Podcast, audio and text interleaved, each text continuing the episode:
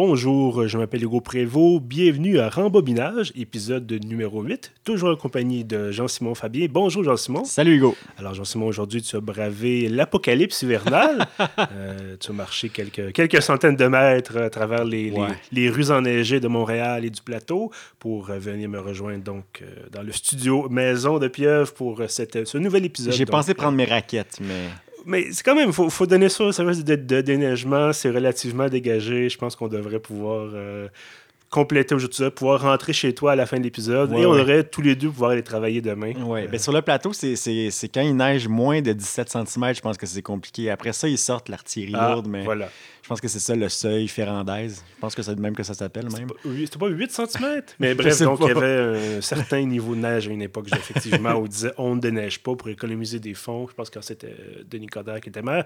Bref, ça nous éloigne un peu de notre sujet cinématographique quand même. Euh, donc aujourd'hui, on s'intéresse à un film franchement particulier. Je. je sais pas si on peut parler d'un suspense, d'un thriller, d'un drame, drame. certainement. Certainement un drame, mais est-ce qu'on peut bon, mieux que peut-être catégoriser ce, ce film? Euh, film qui s'appelle Gone Girl, donc sorti en 2014, réalisé par David Fincher. Lui-même. lui-même, d'ailleurs, on va y revenir parce que M. Fincher a une feuille de route euh, particulièrement intéressante.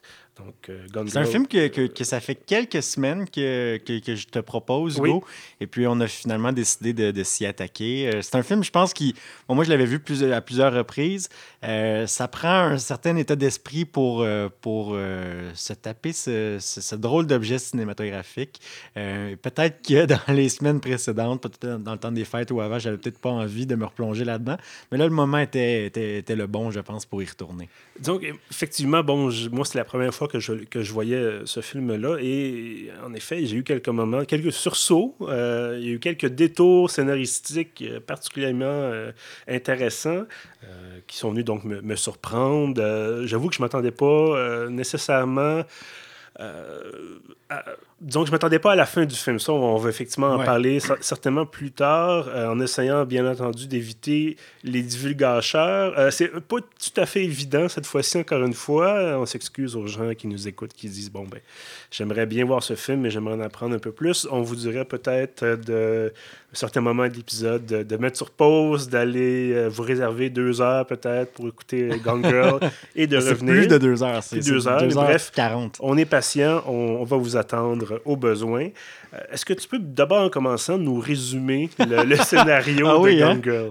Ah oui, c'est moi qui s'en occupe. Bon. Ouais, je pense que traditionnellement, c'est toi qui s'en charge. Ouais, c'est pas une mince tâche. Euh, Gone Girl, c'est l'histoire euh, de Nick et Amy, euh, un couple qu'on nous présente au début du film comme un, un- un- poster, un poster, pas poster child, mais un, un couple parfait. Voilà. deux deux jeunes personnes désirables, attirantes, euh, qui, qui ont l'air d'avoir quand même beaucoup de moyens. Euh, les deux, au moment où on les rencontre, sont à New York. Euh, ont une carrière dans le journalisme ou le, le journalisme magazine Mhm. euh, assez bien en vue. Ils sont cool, ils sont beaux, donc, donc, donc tout ça. Et puis, on va les découvrir dans leur vie hors New York. Finalement, ils décident de, retourner en région euh, pour porter, euh, pour prêter chevet à la mère de Nick qui, euh, se meurt. Et puis, donc, on, là, on, leur- on les découvre dans leur vie de banlieue qui- semble dès le début euh, être une vie un petit peu plus euh, dysfonctionnelle. Euh, Le mot est faible Ouais, les, les deux ont perdu leur emploi ou ne travaillent pas parce qu'ils sont au chevet euh, de, de, de, de la mère de, de Nick. Et puis, Parce on qu'il y a eu voit- la crise économique aussi de Ouais, 2008. Ouais, euh, tout ça. Donc, on voit que déjà, les, euh, les, liens qui les unissent se, sont effrités. Euh, bon, Nick se laisse un peu choir dans, le salon. Euh, il fréquente beaucoup le bar qui co-détient avec, avec sa sœur jumelle. Euh, donc, c'est un peu dans ce contexte-là que, que- que l'atmosphère, ou du moins euh, l'élément déclencheur se- va, s'ancrer. Et cet élément déclencheur-là, ben, le, titre du film le dit Gone Girl. Amy se pousse. Donc, euh, Nick va revenir euh, à la maison, va trouver une table de salon en verre, euh, en, en éclat, puis il va se demander bon, ben, qu'est-ce qui s'est passé? On- évidemment, bon, vous comprendrez que là, les, les, démarches pour la retrouver se, se mettent en branle. Euh, on rappelle tout le temps, à chaque fois qu'il y a une disparition, que les premières heures, les premiers jours sont les plus importants. Donc, on voit ce processus-là. Et ce qui est vraiment particulier, c'est qu'on a un Nick, finalement, qui n'a pas de l'air d'être très, très impliqué dans le processus. euh, vous avez sans doute certainement vu cette, euh, cette image-là de Ben Affleck qui fait le, le, rôle de Nick, euh, qui est devant une, une, affiche pour retrouver sa femme et qui a une espèce de rictus, là, comme s'il souriait à la caméra plutôt que d'être atterré par la situation. Oui, effectivement, les journalistes se disent souriez, puis là, il fait son, son, espèce de visage un peu de Ben Affleckesque, ouais. euh, de, de, beau, de beau garçon. D'ailleurs, ce, ce sourire-là a, a, été questionné dans, dans, dans, différents vlogs. Il y a des gens qui se disent est-ce que c'est que Ben Affleck jouait lui-même ou est-ce que est-ce que c'est parce qu'il est un acteur euh, complètement sublime euh, qui, était complètement euh, traversé par le personnage qui a réussi à ce, ce, cette espèce de cette espèce de sourire là complètement malaisant malsain même. Donc bref tout ça pour dire que Nick devient rapidement un suspect de la police dans, l'affaire l'affaire de, la disparition d'Amy. Et Amy, qui aime bien jouer des petits jeux, tout ça, laisse des indices derrière elle. Donc là, rapidement, la police, Nick vont commencer à trouver des indices jusqu'à ce que finalement la, la police mette la main sur un journal intime, euh, qui est le journal de Amy, et qui est, ça, je pense qu'on peut le dire mm -hmm. aussi, c'est un journal qui est inventé de toutes pièces. Donc là-dedans, elle va documenter leur vie new-yorkaise idyllique et rendue finalement ben, en région, une fois qu'ils emménagent dans leur maison, elle va se mettre à s'inventer une vie euh, de, de, de, femme battue, euh, euh, de, de, de, de rapports troubles avec Nick. On le voit devenir de plus en plus violent avec elle. En fait, dans, dans le récit qui est raconté par Amy dans ce journal-là. Et donc là, évidemment, ben, Nick va continuer d'agir de manière un peu suspecte, on va se le dire il va vouloir cacher des trucs à, à, à la police de, de, son côté. Il va de, commencer à, à, faire des gaffes. Donc, il va s'incriminer finalement, mm -hmm. euh, même s'il n'est pas au courant de la teneur de la preuve. Et puis, euh, je pense qu'on pourrait s'arrêter là oui. euh, avant d'en dire un petit peu trop. Mais c'est très, très intéressant de voir comment est-ce que, justement, Amy a, a, tout calculé d'avance finalement et ils se connaissent si bien euh, qu'elle a réussi à imaginer le plan parfait pour le faire incriminer. Mm -hmm ce que je trouve... Qui fait dire à certains pourquoi ça lui tentait pas juste de divorcer. Oui, aussi, mais bon, il y a toute une... Je pense que c'est abordé d'ailleurs à quelques reprises euh, dans, le, dans le film, mais je pense qu'à la base, c'est ça, c'est la question de la relation malsaine. Ouais. C'est-à-dire, on se déteste, mais on s'aime malgré tout. C'est la volonté euh... de contrôle de l'autre Voilà, aussi, aussi exactement. Ouais, qui est très, très forte, qui est très présente. On les voit qui... qui qui veulent, euh, qui veulent gagner sur mm -hmm. l'autre aussi, qui veulent se contrôler, qui se détestent, qui, qui jouent des jeux, euh, euh, des jeux de représentation hein, avec les autres. Il faut conserver la façade. Entre eux, ils vont vraiment. Euh, c'est la guerre ouverte, euh, carrément. Euh, c'est assez intéressant à ce niveau-là. C'est ce qui rend le film si riche aussi, je pense. Mm -hmm. Puis on a aussi un aspect, bon, euh, toi et moi, on travaille dans, dans les médias, euh, en, journalisme, et là, ce qui m'a beaucoup intéressé, bon, ce que je trouvais quand même un peu cliché, mais d'une certaine façon, c'est vrai aussi, le traitement de l'affaire par les médias. Euh, bon, Amy, qui est une fille, en guillemets, parfaite, elle a servi de modèle à ses parents qui ont créé une version améliorée de leur fille. Dans euh, Amazing Amy, Amazing un genre Amy, de, de, série. De série de livres pour enfants. Qui pourrait être comme l'équivalent de, de, de, la série Martine. voilà, exactement. Et donc, les parents sont devenus riches avec ça. Amy, elle a droit à un fonds euh, à la banque, je crois, dans lequel elle peut puiser. Là, pour, ouais. euh, donc, elle n'a pas nécessairement besoin de travailler. Et là, tout Et ses parents la traitent encore aussi comme... comme enfant, ouais. comme un enfant. Et donc, on a tout le traitement par les, par les médias au départ, c'est bon. Euh, ah, euh, une femme est portée disparue, c'est assez assez banal dans le sens où ça arrive peut-être malheureusement assez régulièrement dans certaines circonstances. Et là, soudainement, les parents arrivent en disant Amazing Amy a été enlevé. Ils créent un site web qui s'appelle findamazingamy.com. Il y a une ligne, les gens peuvent appeler une ligne spéciale. Et là, soudainement, c'est un peu comme le bébé Lindbergh à l'époque où Rose, euh, mon Dieu, j'ai oublié, Rose Bennett Ramsey, quelque chose comme ça, euh, l'enfant qui avait été enlevé, je pense qu'il y a une vingtaine d'années, qu qu l'Amérique au complet cherchait. Euh, puis c'était un petit, une petite fille blonde. Euh, Joan Bennett Ramsey, je, voilà, je pense que c'était son nom. Euh, donc, petite fille blonde, parfaite. il y a toute la question aussi, évidemment, du, billet racial là-dedans. Amy, qui est jouée par Rosamund Pike, qui est une magnifique, blonde, euh, sculpturale. Euh, euh, on peut se douter que si elle avait été moins attirante, d'une bon, autre couleur de peau peut-être, je pense que ça se passe aussi dans une Amérique, une région de l'Amérique très, encore très divisée sur la question de la couleur de la peau. C'est des grandes banlieues blanches, cossues.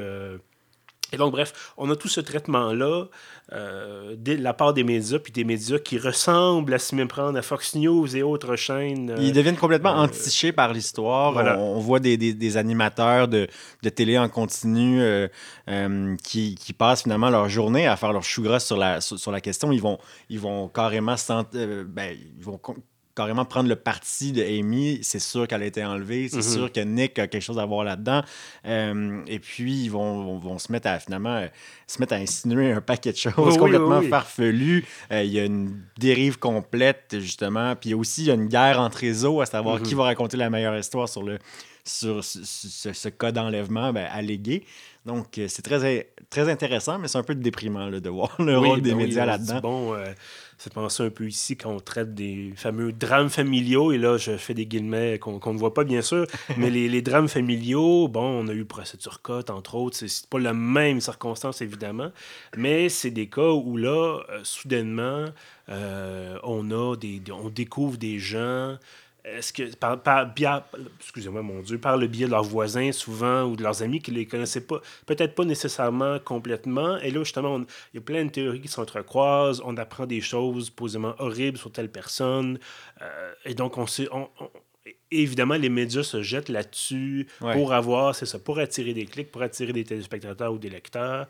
Et donc, c'est ça, c'est vraiment le côté excessif tu disais, de l'information en continu, euh, de dire, bon, il faut absolument avoir quelque chose, euh, puis à la fin, même à la fin du film, puis on ne donnera pas la fin du film, mais on les médias sont encore là à vouloir avoir une histoire, à vouloir avoir plus d'informations. Euh, et donc, moi, j'écoutais ça, puis je me disais, mon Dieu, ici comment faire du contenu avec rien finalement. On a une bribe d'informations, puis là on brode, on brode, on brode. Tu disais tout à l'heure, euh, quelques instants, que bon, ils vont insinuer un paquet de choses. Euh, dans le film, la relation entre euh, Nick et sa sœur, d'ailleurs que je trouve une relation très très bien écrite dans le film. Je trouve que l'actrice qui joue la sœur de, Ben Affleck, dont le nom m'échappe malheureusement, mais qui, joue très bien. et, même s'ils se ressemblent pas, ce sont, des jumeaux non identiques, mais on n'a pas de misère à croire deux deux secondes qui sont, Son frère et sont reliés. Ouais. Et là, on va insinuer qu'ils couchent ensemble.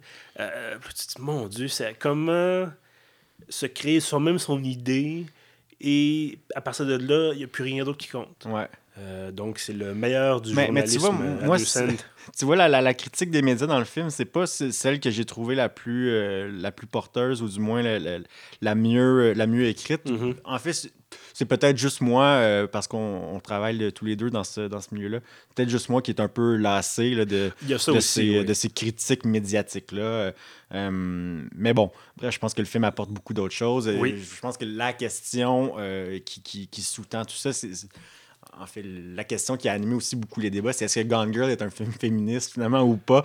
Euh, oh, est-ce, que, est-ce que Gone Girl, euh, euh, qu'est-ce qu'amène Gone Girl justement dans, ce, dans, dans, dans, dans cette réflexion-là? Et je pense que ben, David Fincher est un amateur des réponses nuancées. Mm-hmm. Et puis, c'est, c'est, c'est, c'est intéressant de voir à quel point Gone Girl est l'histoire d'une, d'une, quête qui est celle, qui, qui est celle d'Amy. une quête qui, qui est bon, dont les intentions ou disons euh, euh, la volonté euh, sous-jacente peut être un peu critiquable ou du moins pense discutable. C'est une quête d'indépendance. Oui, une, ben, une, quête de contrôle. Hein. C'est finalement c'est c'est la quête d'un vilain traditionnel. on veut gagner le, contrôle sur la personne, la contrainte et tout ça. Mm-hmm. mais en même temps, le film montre pas justement Amy qui prend possession de, de, de, de, de sa volonté de femme puis de faire finalement des, des, des, crimes ou quoi que ce soit. Mm-hmm. On raconte l'histoire dans la perspective de Nick, même si c'est donc donc c'est quand même un peu tordu euh, de se rendre compte qu'il y a toujours un regard différent qui vient qui vient euh, percuter finalement le, l'a priori qu'on peut se faire en tant que téléspectateur dans, dans ce film-là. Ça c'est la grande la, grande maîtrise de, de, Fincher dans le mm-hmm. Social Network. On sait plus trop finalement si Zuckerberg ou si les frères Winklevoss, lequel est le, le méchant mm-hmm. entre guillemets. On a tout, souvent tendance à regarder des films de, de manière assez binaire. Euh, mais bon, pendant tout le, les interrogatoires où on voit Nick parler de sa relation avec sa femme, on se rend compte que, bon, dans sa perspective, il ne sait pas grand-chose mm-hmm. de, sa femme, si elle a des amis, qu'est-ce qu'elle fait de ses journées. Euh, il, dit qu'il n'a jamais été violent avec elle, tout ça. Bon, euh, dans d'autres situations euh, qui ne sont pas celles qui sont décrites dans le journal, on se rend compte que la situation n'est pas tout à fait la même. Le Nick est mm-hmm. capable d'être quelqu'un de violent aussi. bon, on n'a pas dit non plus que Nick avait ses épisodes aussi d'adultère. Donc, c'est tout à fait intéressant de voir que la perspective de l'un par rapport à la perspective de l'autre euh, vient toujours finalement euh, changer le balancier, là, à savoir qui mm-hmm. a, le plus de tort ou qui est l'esprit le plus euh, malicieux dans, cette histoire-là. C'est vraiment intéressant.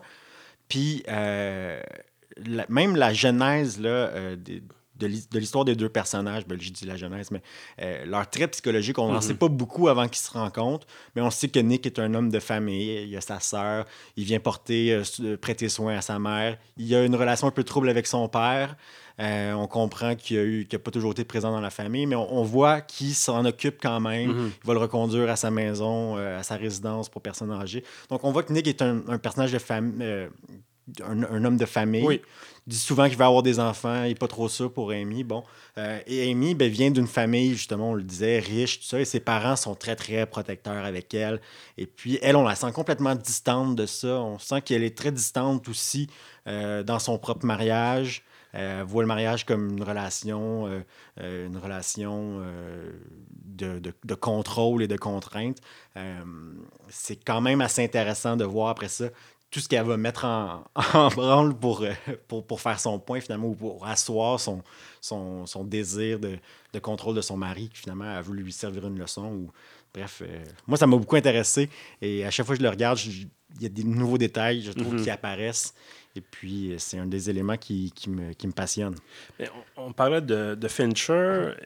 Bon, David Fincher, tu disais, bon, de Social Network avec la question de Mark Zuckerberg et les frères Winklevoss, mais on a aussi, bon, Seven, euh, à l'époque, un peu plus, un peu plus longtemps, peut-être une vingtaine d'années maintenant. Il a fait The Game, il a fait Fight Club. Euh, tous des films où c'est assez ambigu. bon, Seven, c'est un peu plus noir et blanc, je dirais, mais il y a quand même quelque chose de, de, de, de certaine, justement, une ambiguïté, un certain flou. Euh, on a là, bon, en écoutant Gone Girl, je me dis, bon, on a un point de vue de Nick. Moi, je me disais, quand on apprend que, bon, euh, Amy a justement planifié ça pour disparaître et sans, bon, on va, encore une fois, on va éviter de, tomber trop dans les divulgations. Mais là, je me dis, OK, revirement de situation, mais euh, Nick, ça reste le bon gars. Je me vois pas, je, vois pas vraiment Ben Affleck tuer quelqu'un au cinéma dans un rôle. Je, n'imagine pas. Ben, son Batman tuait beaucoup de personnes. Oui, son Batman tuait beaucoup de personnes, mais bon, euh, DC Comics, c'est les films de Batman. Après Christopher Nolan, disons que ça a pris un certain virage. C'est un, autre, un autre euh, débat. Un peu plus triste. Euh, mais non, je me disais, peut-être de façon naïve, je dis, bon, ben, le personnage de Ben Affleck, il a l'air d'être un bon gars, il a l'air d'être quelqu'un. Mais je pense que le, choix de, le choix de Ben Affleck dans ce rôle-là vient aussi de ça. oui, absolument. Parce qu'on a quelqu'un qui, justement, est habitué de le voir jouer des rôles de bon. Ou à la limite, je pense que dans The Town, il jouait un méchant, mais c'était un méchant gentil. C'était le bon méchant. Euh, Ou carrément un bel âtre. Oui, voilà, exactement. Donc, on n'est pas habitué de le voir comme quelqu'un de détestable. Euh, loin de là. Et donc, c'est ça, de voir ça. plus le film avançait, plus je me disais, soit tu es complètement naïf, soit tu es vraiment. Tu as un côté manipulateur puis tu pensais être celui qui manipulait le mieux, et finalement, tu te rends compte que tu t'es fait jouer. c'est très drôle de voir quand à quel point quand euh, Nick commence à se rendre compte que tout ça est planifié, il sent la situation glisser entre ses doigts, il semble pendant quelques scènes complètement sans repère, Mhm. vraiment. Puis on l'a vu, euh, on l'a vu depuis le début du film, il a de l'air à la limite d'un pauvre type. là. Oui. Euh, il a pas vraiment de job, il a pas l'air d'en, vouloir de, nouveau- de, de- de nouvelles. Euh, bon, il fréquentoche une fille plus jeune. Euh, donc, on le sent comme pas très impliqué dans grand-chose. Et là, à un moment donné, revirement de situation, il va engager un avocat euh, quand ça commence à sentir la Mhm. soupe chaude pour lui. Tyler Euh, Perry d'ailleurs. On oui. pourra y y revenir. Et puis, euh, et là, ils vont commencer à faire des médias. Nick va sortir dans les médias pour dire oui, oui, j'ai une vie d'adultère. Euh, oui, oui, mais j'aime ma femme. et tout ça. Et, et- et la manière dont, en un claquement de doigts, Oui. Nick va commencer à contrôler les médias. Oh, Il est là avec l'avocat, puis il se prépare à, à son, son, son, sa, sa grande entrée finalement, Ouais, sa grande entrevue, l'équivalent Ouais. américain de Clé à la marche, pratiquement, ou de, Ouais, ou de euh, quelque chose de peut-être plus moderne là, que je, je connais Ellen moins. DeGeneres. Là, Ah, voilà aussi, ouais. exactement. Euh, et puis, euh, il il semble pas en possession de ses moyens. Euh, Son avocat le reprend. Non, tu peux pas dire ça. Non, tu peux pas dire ça. Non, tu dois dire ci. Et là, on se dit ça va être la catastrophe. Et là, de le voir maîtriser le message, prendre les pauses au bon moment, faire le petit sourire à la, cam- à la, à la caméra au bon moment aussi. Euh, à la limite, même séduire l'animatrice. hein. il y a comme un espèce de pouvoir d'attraction. Mhm. Euh, c'est vraiment, c'est vraiment là que le personnage de, de Nick se révèle aussi comme un, un- un- quelqu'un qui est à la recherche du contrôle, un manipulateur. Donc, c'est intéressant aussi de voir le, le switch à ce moment-là. Je vous inviterais peut-être les, les gens qui nous écoutent, euh, ceux qui ont envie de découvrir le film par leurs propres yeux, leurs propres oreilles, bien sûr, de peut-être mettre pause à ce moment-ci euh, dans l'épisode parce que j'aimerais aborder la fin du film avec toi, Jean-Simon. Euh, donc, on va vous laisser quelques instants pour peut-être aller écouter le film ou si vous ne l'avez pas fait déjà avant, avant l'épisode, ce qui serait un peu, un peu particulier. Mais bref, donc. les autres, vous pouvez aller vous chercher un petit, un petit verre de jus. Là. Moi, je vais, je vais tousser ah, loin du micro. Donc voilà. Donc tous ceux qui, je- j'espère que tous ceux qui voulaient découvrir le film par eux-mêmes euh, sont allés le faire euh, avant d'écouter la suite. Donc la fin du film. euh, bon, pour résumer, Amy revient après avoir, euh, disons, euh, bon, une certaine passe où elle va se réfugier chez un ancien amant, un En fait, elle va- ancien amoureux. En fait, elle va se, elle va se réfugier là-bas parce que euh, son plan euh, doit, euh, doit radicalement changer. Parce qu'elle avait suffisamment d'argent pour partir pendant plusieurs, euh, pendant plusieurs mois. En fait, son but, c'était carrément de, de- de- de vivre pendant plusieurs mois le temps que euh, Nick se fasse inculper pour le Mhm. meurtre et qui ensuite, euh, le- donc son, son meurtre à elle. Et euh, le plan était que, bon, finalement, Nick allait passer dans le, dans- dans le couloir de la mort. Et là, elle a son, son plan aurait été euh, terminé, finalement. Et elle était même prête à fournir un corps à la justice, donc en Mhm. se suicidant pour que, justement, ça, ça confirme euh, tous, les, tous les doutes sur ce que Nick lui a fait Ce vivre qui, ou quoi que ce soit. là. ce qui est d'ailleurs assez particulier, merci. Je me Ouais. disais à quel point est-ce qu'on est prêt La volonté, à, ouais. volonté pour se débarrasser de l'autre, d'aller jusqu'au suicide. Ouais. À ce moment-là, si on veut vraiment finir, qu'est-ce que ça change que l'autre soit condamné ou pas? Mais bon, c'est Ouais. peut-être moi, ma vision un peu simpliste des choses. Bref, dans... euh, Donc, elle, elle- elle- elle se fait kidnapper tout son argent et puis elle est contrainte de changer de plan. Oui. Et ce plan ben, passe par justement euh, se réfugier chez une ancienne flamme, qui, Oui. qui de- un, un personnage qui, avec qui elle a eu une certaine relation. Et on comprend que lui n'a toujours pas décroché. Voilà. Et puis, euh, donc voilà. Et là, elle se réfugie chez lui et rapidement, elle se rend compte que finalement, c'est peut-être, c'était peut-être pas le, le- le meilleur plan. Euh, cette personne-là veut la garder enfermée. Euh, la, la maison dans laquelle il habite, c'est une maison euh, somptueuse avec plein de technologies, des caméras partout. Donc là, elle est comme, oh là. elle, se sent- elle se sent contrôlée. Mhm. Donc là, rapidement, elle va changer de plan. Et euh, Ça passe par un moment euh, assez, euh, assez... Disons que j'ai été surpris. C'est là où j'ai sursauté. Ouais, donc elle va encore une fois, Voilà. euh, elle va encore une fois simuler une agression Mhm. pour pouvoir s'en sortir.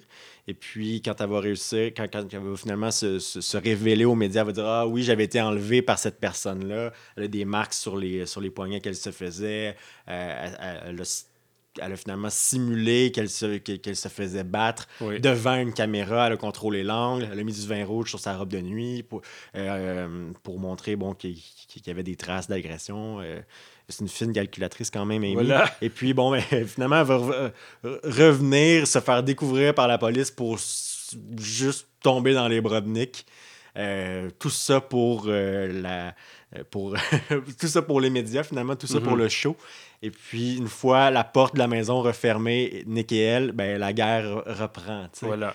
Euh, Mais c'est ça, ce qui m'a surpris dans la fin du film, c'est que là, bon, en, en substance, elle annonce à Nick Écoute, je suis enceinte, euh, il est de toi, ou bon, on va croire qu'il est de toi, même s'il est peut-être de, de quelqu'un d'autre. Euh, et là, Nick qui décide soudainement, qui disait Je suis prêt à, à tuer ma femme, je suis prêt à divorcer, au moins à divorcer, sinon à tuer ma femme. il était prêt à divorcer ouais. Euh, Et là, il dit, finalement, il décide de rester. Et ce, ce bout-là du film, je- j'ai pas réussi à comprendre le raisonnement derrière, le, le- derrière ce choix-là, parce que tout le long du film, Nick, il dit Bon, ben, je, je veux retrouver ma femme, mais en fait, seulement pour me dédouaner, pour pas qu'on croie que moi, je l'ai kidnappé ou que je l'ai assassiné. Et finalement, sa femme revient, et là, magiquement. Ben, il veut toujours divorcer. Il se dit, Oui, je vais, la- je laisser passer voilà. un certain temps.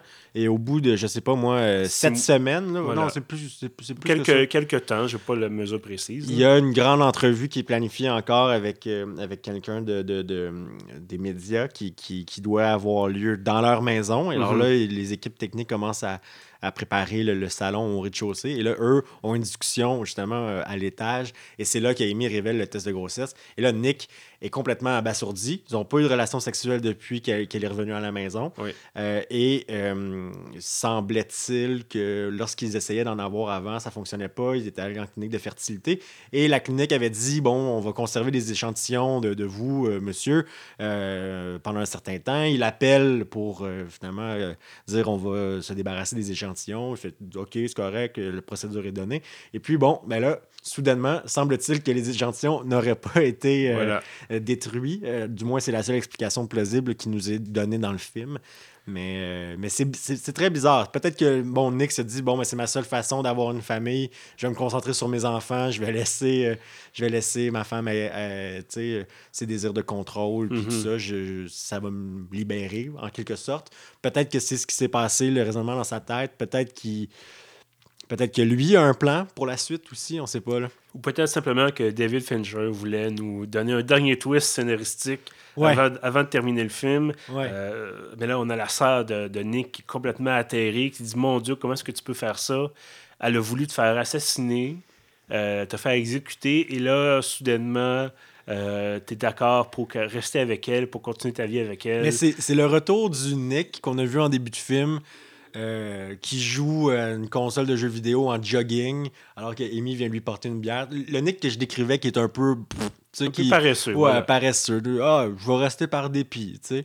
Puis peut-être pour l'argent de la belle famille, peut-être pour Ah, peut-être aussi. Mais bon, disons que c'est un peu. euh, je pense qu'aussi, à la, à la fin, il y a des droits payés par les médias pour des, des, des films, justement, d'adaptation cinématographique de leur histoire. Euh, donc, ils sont de nouveau riches, ils n'ont plus besoin de, de- Encore une fois, ils n'ont plus besoin de chercher un travail. Ouais. Euh, donc, tout ça est derrière eux, en- en- si l'on peut dire ça comme ça.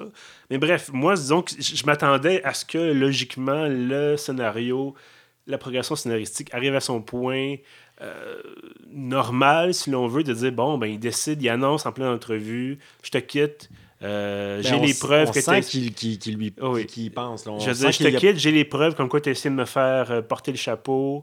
Euh, puis d'ailleurs, quand l'intervieweuse rentre dans la maison, euh, c'est la même qui avait laissé courir toutes sortes de bruits complètement horribles sur Nick et sa sœur. Ouais. Et là, il y a une confrontation. euh, il y a un grand moment de tension, justement, entre Nick et l'intervieweuse qui dit carrément Non, non, tu as laissé entendre que je couchais avec ma sœur. Et là, finalement, elle dit Non, non, je n'ai fait que euh, sous-entendre certaines choses ou j'ai évoqué des, des- des possibilités. Je dis, Ce qui n'était pas tant le cas. il n'y a pas tant que ça, mais donc, c'est cette espèce de. Encore une fois, le, le journalisme véreux un peu, je me dis, ah, c'est tellement. Malheureusement, c'est encore trop présent. Ouais. dans, dans, dans le milieu de dire, ah, on laisse sous-entendre qu'il se pourrait que.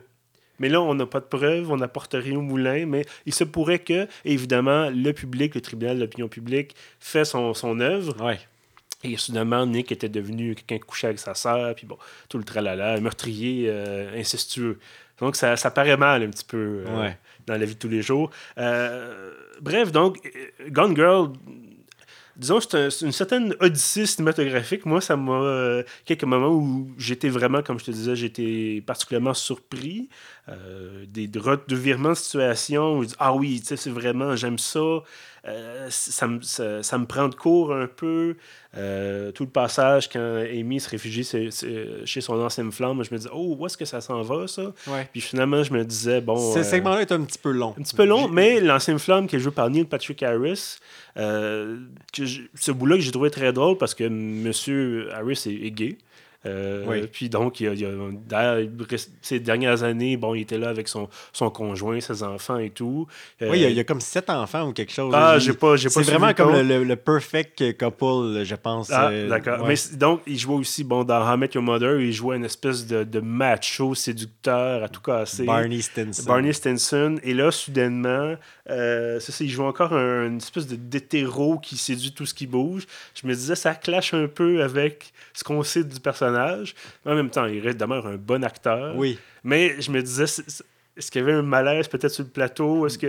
il, doit, il doit d'avoir l'habitude de, de, de, Il joue beaucoup au théâtre, donc je pense pas que. C'est juste nous, on, nous, on le sait, voilà, on, est on vraiment associé à Barney. Barney Stinson, voilà. donc euh, c'est peut-être juste c'est finalement nous autres le problème. mais, mais Barney Stinson, d'ailleurs, qui, dans un épisode de Matthew Mother, fait le fameux graphique.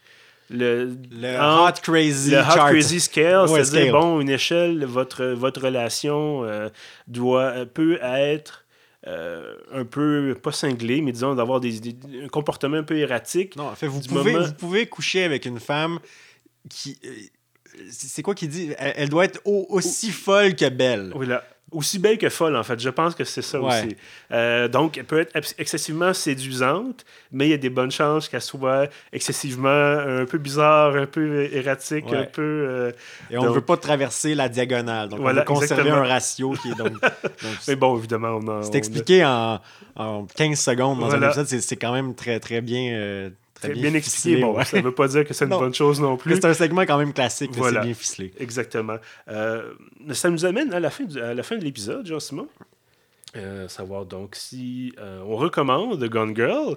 évidemment, c'est peut-être pas pour tous les goûts, mais je, serais curieux de t'entendre. C'est quoi, ça fait trois ou quatre fois que tu l'écoutes maintenant? Ouais, ben, moi je suis un, grand fan de, de, de, David Fincher et je pense que dans ses derniers films, il a réussi à, à avoir finalement avoir une bonne balance entre le type d'histoire qu'il aime raconter et euh, de, un standard aussi sur le, plan de la cinématographie. Euh, c'est un acteur qui est très, très méticuleux, très précis.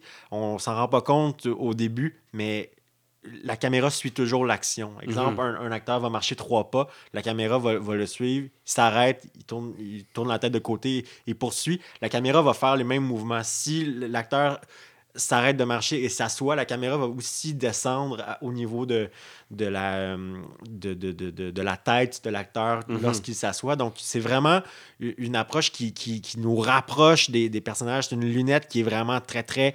Euh, oui, on est, on est, on est dans l'action. C'est plus qu'intime. C'est à la limite... On, on a l'impression de, de, les épier, euh, mhm. ces personnages-là. Euh, ça, c'est vraiment une grande maîtrise, je pense, euh, de Fincher. Les lumières, toujours, toujours très, très belles chez David Fincher. Alors, juste sur le plan esthétique, moi, j'adore regarder ces films pour ça. Euh, la bande sonore, toujours, a été confiée à Trent Reznor et Atticus Ross. Euh, qui avait fait la bande sonore de Social Network aussi. Oui, et de The Girl with the Dragon Tattoo aussi. Euh, donc, sont, sont plus à présenter, hein, Trent Reznor de Nine Inch Nails. Mais je pense que Gone Girl est un film qui, qui soulève, je voudrais pas dire plus, oui, un petit peu plus de questions que, disons... Euh, social Network. Mhm. Euh, moi, ça m'a rappelé euh, pour les, questions de, de, perspective sur les personnages, sur leurs intentions, tout ça, peut-être du Zodiac, ou même les, personnages des gentils, là, mm ceux qui cherchaient à faire éclore la, vérité. Il des fois, c'était pas si clair. Hein. donc, ça, c'est le grand art de Fincher. Mais je pense que Gone Girl est un film qui est très maîtrisé. c'est un film qui est, qui est très beau. Euh, qui est un peu choquant aussi par moments. Euh, c'est vraiment des, des, comédiens qui l'ont suivi tête baissée parce que euh, ils ont été bien dirigés, mais ça prenait une volonté pour, pour porter ces personnages-là qui sont complètement cinglés, il faut se le dire. mais c'est un film qui est vraiment très, très euh, intéressant à regarder, à réfléchir sur ce film-là aussi. Là, je l'ai écouté euh, en fin de semaine. Mhm. Euh, ça fait quatre jours. Et puis, j'ai encore, à tous les jours, j'ai un moment là, où, je, où je me mets à repenser à une scène et tout ça. C'est vraiment un excellent film, probablement un des meilleurs de Fincher depuis, depuis longtemps, même si tous ces films sont intéressants et recommandables. Euh, moi-même aussi, je, recommanderais Gone Girl. Comme je disais, c'est pas pour pas pour tout le monde. Attendez-vous pas à voir un, comme je, je mentionnais un peu plus tôt, un côté blanc, un côté noir. Tout est gris un peu là-dedans dans ce film-là. Euh, même les policiers qui font enquête, bon, euh, ils ont, leur propre billet personnel contre, contre Nick. Ils disent bon, ben ce gars-là doit être, on doit le faire condamner. c'est une petite ville aussi, donc c'est genre tout le monde connaît tout le monde. Et là, Oh, est-ce qu'on aurait un meurtrier euh, connu, euh, euh, ben, en fait, pas connu, mais un meurtrier qui, par la force des choses, devient hyper médiatisé. là, on a la pression externe de dire il faut trouver un coupable. et est-ce que ça vaut mieux, est-ce que ça vaut la peine de vraiment chercher la vérité plutôt que de dire on va faire ce que les gens réclament, puis on va mettre ça, on va le mettre bon, dans le couloir de la mort ou le faire, au moins le faire condamner pour meurtre effectivement, tout ça qui est là. Et j'en parlais un peu plus tôt, bon, le, fameux jeu de Ben Affleck. Effectivement, est-ce que Ben Affleck joue lui-même? Est-ce qu'il est là pour s'amuser? Est-ce qu'il ou est-ce que, comme tu t'en as parlé, est-ce qu'il y a un petit côté. Il sait qu'il est en train de jouer. Il sait qu'on sait qu'il est en train de jouer, mais il met un petit quelque chose de plus, son fameux sourire, où il y a une seconde de flottement.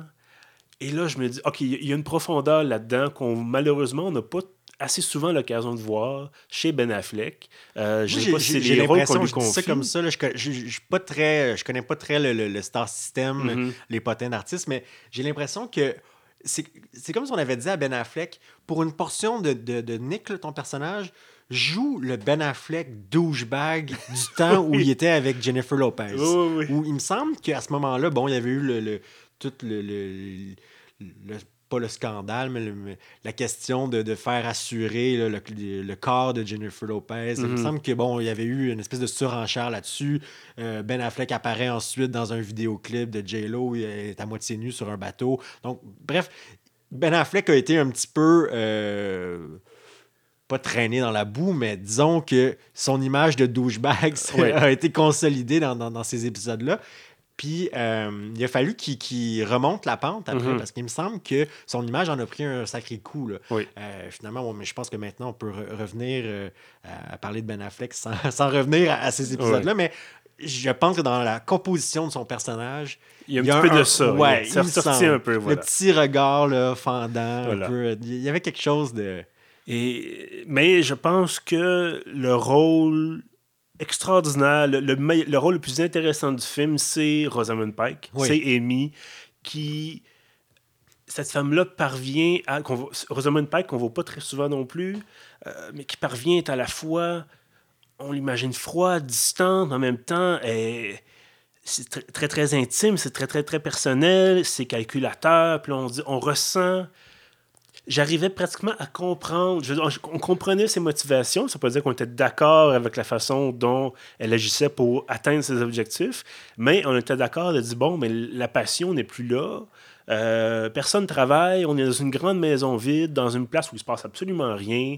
Euh, et là, mes parents sont toujours là au-dessus de moi. Je vais toujours avoir l'espèce de. Jusqu'à temps que les parents meurent, puis bon, ça pourrait prendre encore quelques décennies peut-être.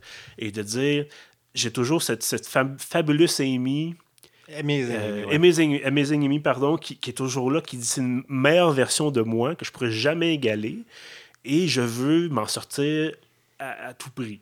Et donc, la façon dont c'est porté à l'écran. Sa détermination. Euh, euh, voilà, sa détermination, mais en même temps, elle, est fragile. Parce qu'on voit qu'elle a le plan parfait, en guillemets, mais ce plan parfait-là, euh, ça prend pas beaucoup de temps, effectivement, pour que ça se mette à, déraper puis à dérailler. Puis donc, ça nous amène justement à plusieurs, plusieurs rebondissements scénaristiques qui mènent, bon, évidemment, à la fin du film, avec tout le toutes les, toutes les surprises, tous les moments, on se dit, mais non, c'est pas vrai, ils vont pas faire ça. Et comme de fait, ils le font. Euh, bref, forte recommandation, Gone Girl. Euh, je, pense, je trouve ça intéressant qu'on regarde des films où il faut s'accrocher. Les films où on peut pas dire, je vais faire autre chose, je vais mettre ça, mettons, moi j'ai deux écrans euh, dans mon bureau pour l'ordinateur, puis je vais mettre le film sur un écran, puis je vais faire autre chose, je vais travailler ou je vais regarder les nouvelles ou quelque chose. Non, non, j'ai mis le, film sur mon écran principal, je me suis installé, j'ai fermé tout le reste, je me dis, OK, faut que j'écoute le film, faut que je me concentre, parce que je peux pas saisir l'essence nécessairement du film. Euh, si je suis distrait ou si, bon, je, je je vais sur Instagram ou peu importe. Euh, et donc, voilà, Gone Girl, installez-vous confortablement peut-être pas trop confortablement. Euh, certainement, faites pas ça comme prévoyez pas ça comme soirée de Saint-Valentin. Je pense que c'est pas euh, c'est pas adapté vraiment.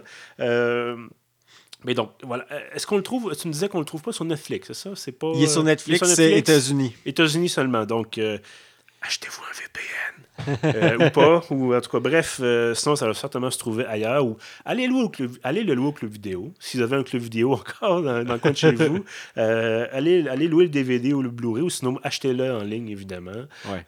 Donc voilà. Louez-le sur YouTube. Aussi. C'est aussi une autre option. C'est quand même fou la technologie. On vit dans une époque formidable. C'est incroyable. C'est incroyable. Ah, moi, je triple. euh, donc, bref, voilà. Forte recommandation. Euh, donc, on vous remercie évidemment d'avoir été là. Merci également, Jean-Simon. Ben, merci, bien entendu, euh, d'avoir euh, d'avoir suggéré ce film. C'est très, très apprécié. Euh, une autre belle découverte. Et on se revoit donc dans deux semaines. Euh, tous ceux qui nous écoutent, euh, comme je disais, donc merci d'avoir été là. Vous pouvez trouver nos autres épisodes, nos sept autres épisodes maintenant sur euh, pieuf.ca, bien entendu. Également sur SoundCloud et iTunes. À bientôt.